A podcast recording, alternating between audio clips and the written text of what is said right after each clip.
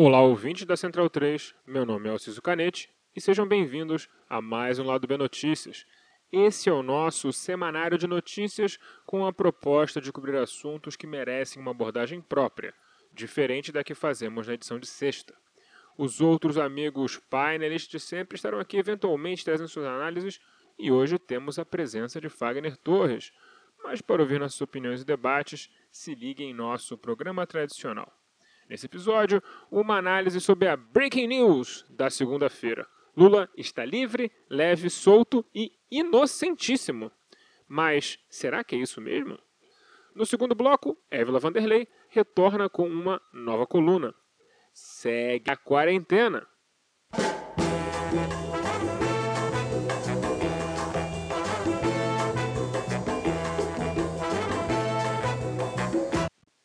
Numa segunda-feira, dia que não é exatamente conhecido no mundo do direito pela grande produtividade dos tribunais, Faquin lançou a braba do nada e Lula hoje se tornou um homem inocente. Sua sentença, proferida pelo ex-superministro, ex-supermoro Sérgio Moro, Quack, foi anulada, pois Faquin entendeu que a 13ª Vara Criminal de Curitiba não era competente no sentido jurídico, de ser o lugar adequado para que o julgamento ocorra, para julgar o caso de Lula. Mas, para que possamos falar melhor sobre o que o ministro Faquim sentenciou, vamos primeiro entender o que Zanin, o advogado de Lula, pediu. A começar pela escolha da ferramenta. O habeas corpus.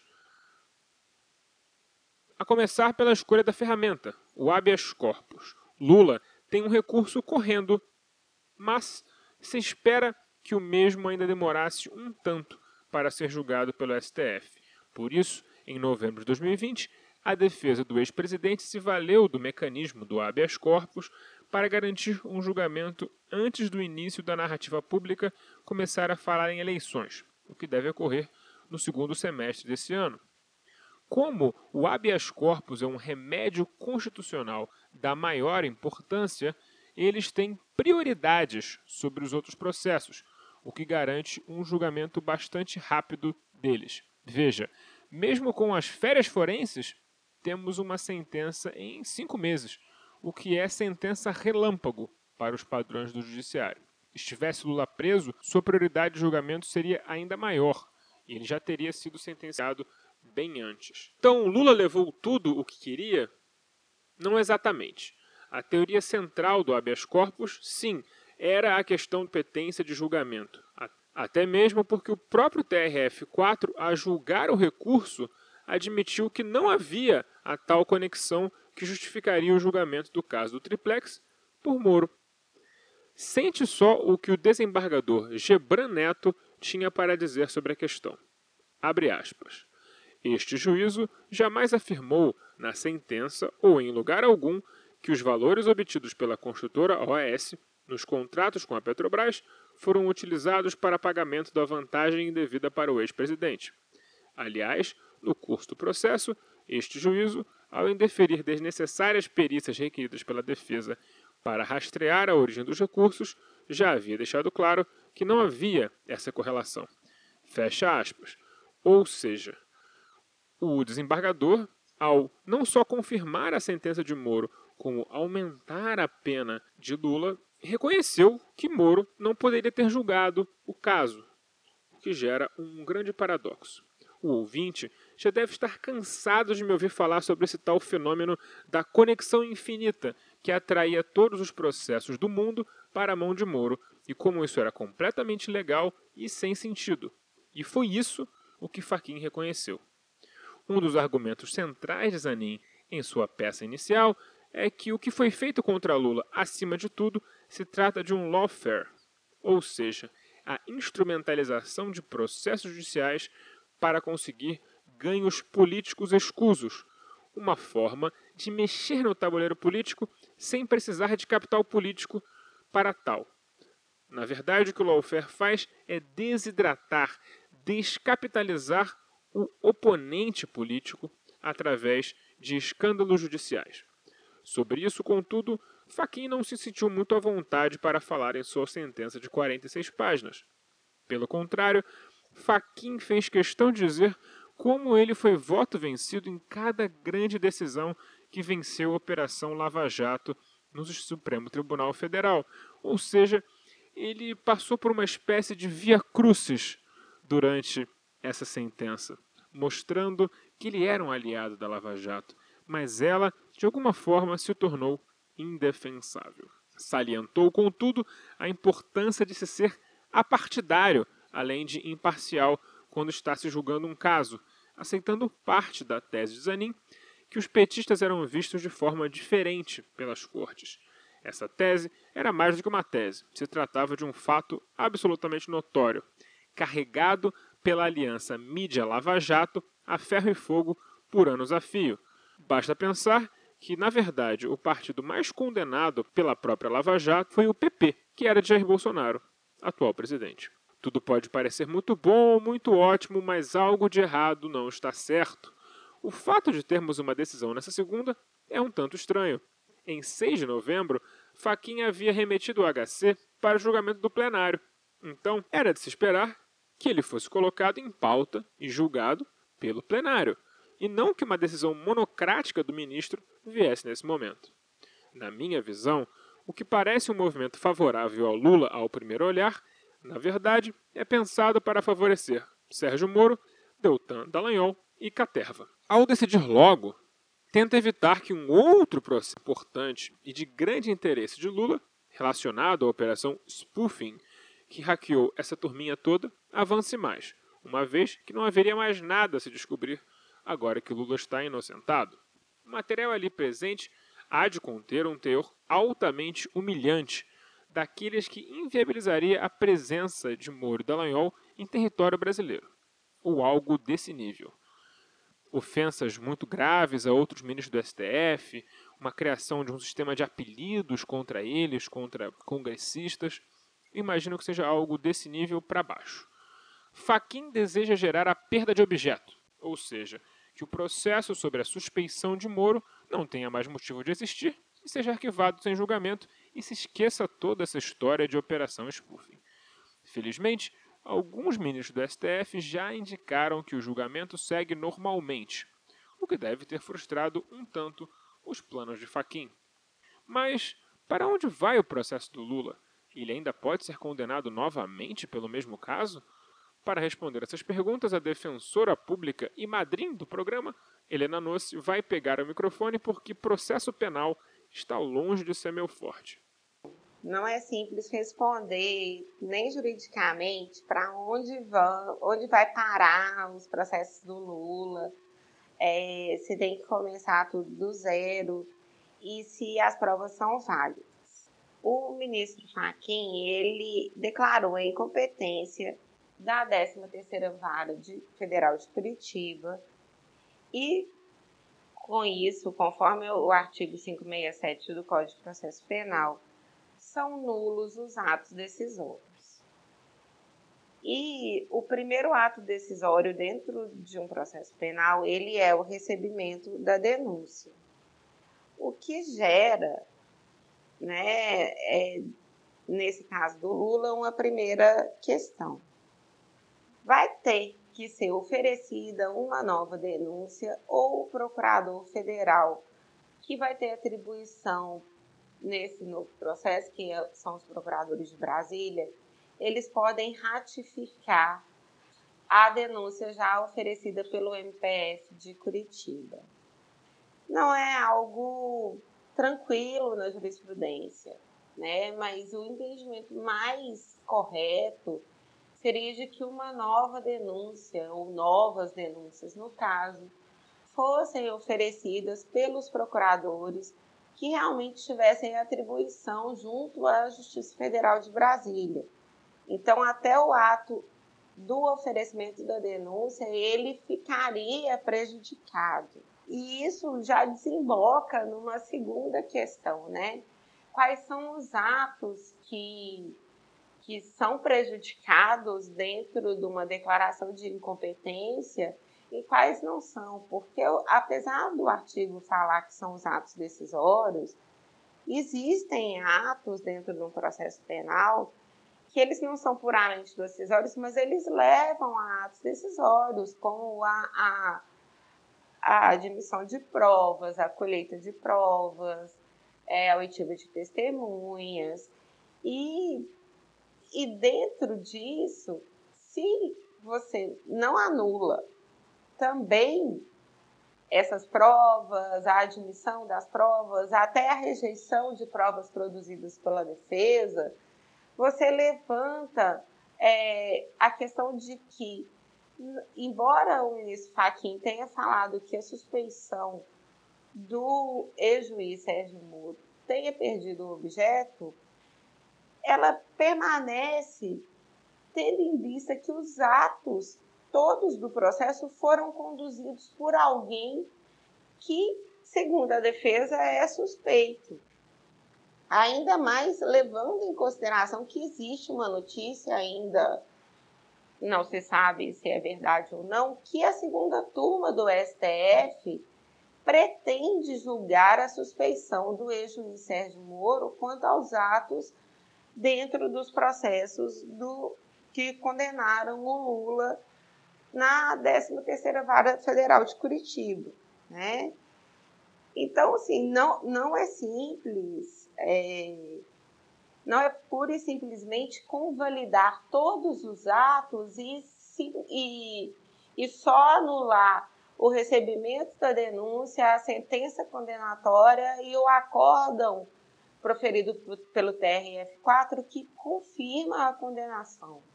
Eu acredito que nessa, nessa parte fica difícil para a gente opinar no que vai acontecer, porque a tendência dos tribunais brasileiros é convalidar os atos. Mas a gente não pode ser reducionista em, em achar que, que, como um ato não é decisório, que ele, ele não está invado de. não tem nulidade nenhuma nele, né? E Infelizmente, quanto a isso, eu não posso, no momento, opinar do que, que vai acontecer. Agora, existe uma terceira questão dentro desses processos do Lula, que é uma questão que está sendo ventilada nas redes sociais, que é a questão da prescrição. É o um entendimento é, tranquilo dos tribunais superiores de que o recebimento da denúncia depois considerado nulo, ele não interrompe a prescrição.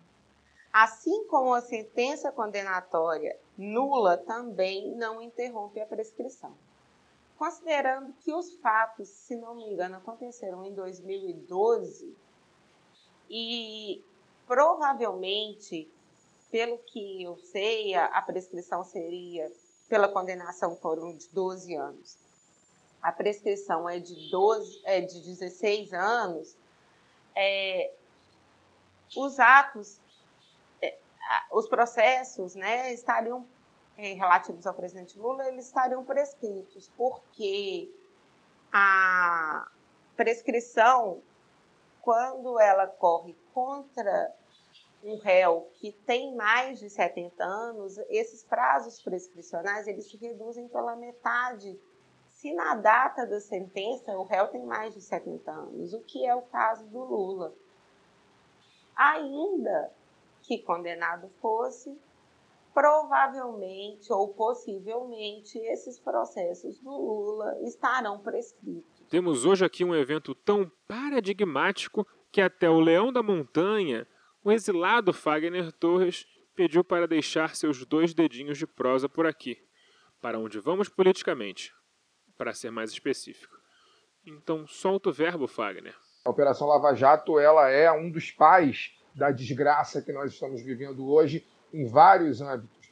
Desgraça econômica, a desgraça no desemprego das pessoas, a desgraça na eleição de Bolsonaro, a desgraça nesse dogma é, ultraliberal que o Brasil vive aí através de sua figura é, do ministro da Economia, Paulo Guedes. E aí o que, que a gente tem que pensar de agora em diante? É, tem que ter um pouco de cautela, né? porque, a meu ver, eu vejo o que está acontecendo como um grande acordo, é, retomando aquela frase né, que ficou famosa anos atrás, eu, eu vejo como um grande acordo.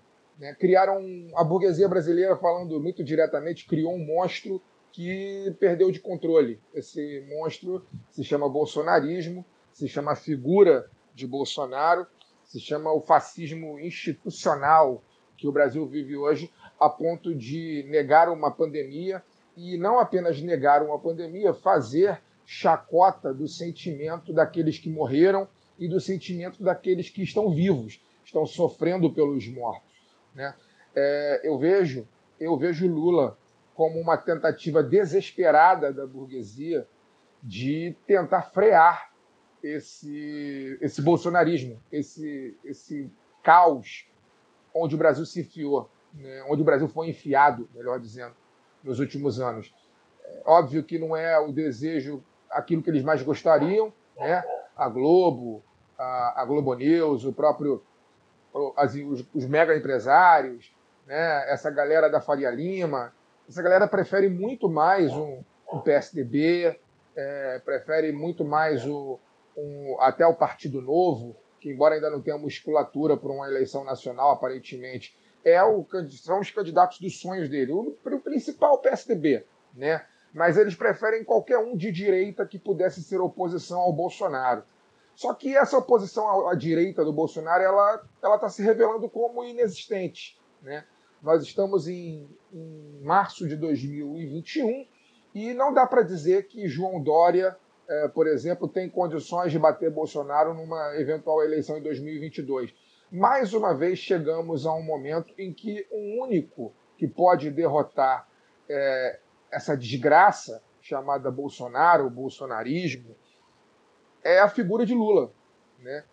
E eu vejo essa recuperação dos direitos políticos de Lula como essa tentativa de concertação nacional, algo que já aconteceu na América Latina algumas vezes, né, é, principalmente ali no término das ditaduras militares, ali dos anos 70, início dos anos 80, algo que já aconteceu, eu acho que está se repetindo agora. E, e aí o que, que eu vejo como nossa missão, né? Eu digo nossa missão, pessoas que acreditam eu não vou dizer acreditam na democracia, porque a democracia brasileira burguesa ela é extremamente frágil e não dá para dizer que tem crença né, nesse sistema. Mas eu acho que qualquer pessoa que acredita que o Brasil pode ter um rumo, né, é, e aí a gente pode discutir os rumos dentro da política, né, não os rumos dentro da barbárie, que é o que acontece hoje, é, todo, todos que acreditam nisso têm a obrigação, eu diria, é, moral de se juntar em torno de uma, uma candidatura forte o suficiente para poder é, derrotar o bolsonarismo e mais do que isso, porque não basta derrotar o bolsonarismo, a gente precisa se unir em torno de uma candidatura que tenha musculatura e capital político suficiente para reconstruir os direitos dos trabalhadores nesse Brasil. Né? As pessoas precisam voltar a ter segurança empregatícia, né? precisam ter tranquilidade em seu trabalho, né? tranquilidade de ter férias, tranquilidade de ter aposentadoria, enfim, dentre outras coisas que a gente sabe que são básicas, né? que deveriam ser básicas para o Brasil ser considerado uma nação, uma nação de verdade, né? que hoje não dá nem para chamar disso, é apenas um arremedo de pessoas em sofrimento. Então eu acho que o principal é isso meu recado já está até grande demais. Eu acho que a gente talvez destrinche isso com mais clareza, até pelo passar das horas no programa de sexta-feira. Então, para agora, o que fica é isso. A gente tem a obrigação de esquecer as diferenças que nós tem, possamos eventualmente ter com Lula e com o projeto conciliatório do PT, tá? de modo a derrotar esse inimigo muito grande que se tornou o bolsonarismo e conseguir construir uma agenda mínima de recomposição da luta dos trabalhadores. Depois de muito Lula, vamos para a coluna de Évila Vanderlei, que fala sobre o Dia Internacional da Mulher, que ocorreu nesta segunda-feira e é a data realmente importante. O Faquin pode deixar dessa decisão para terça-feira, convenhamos.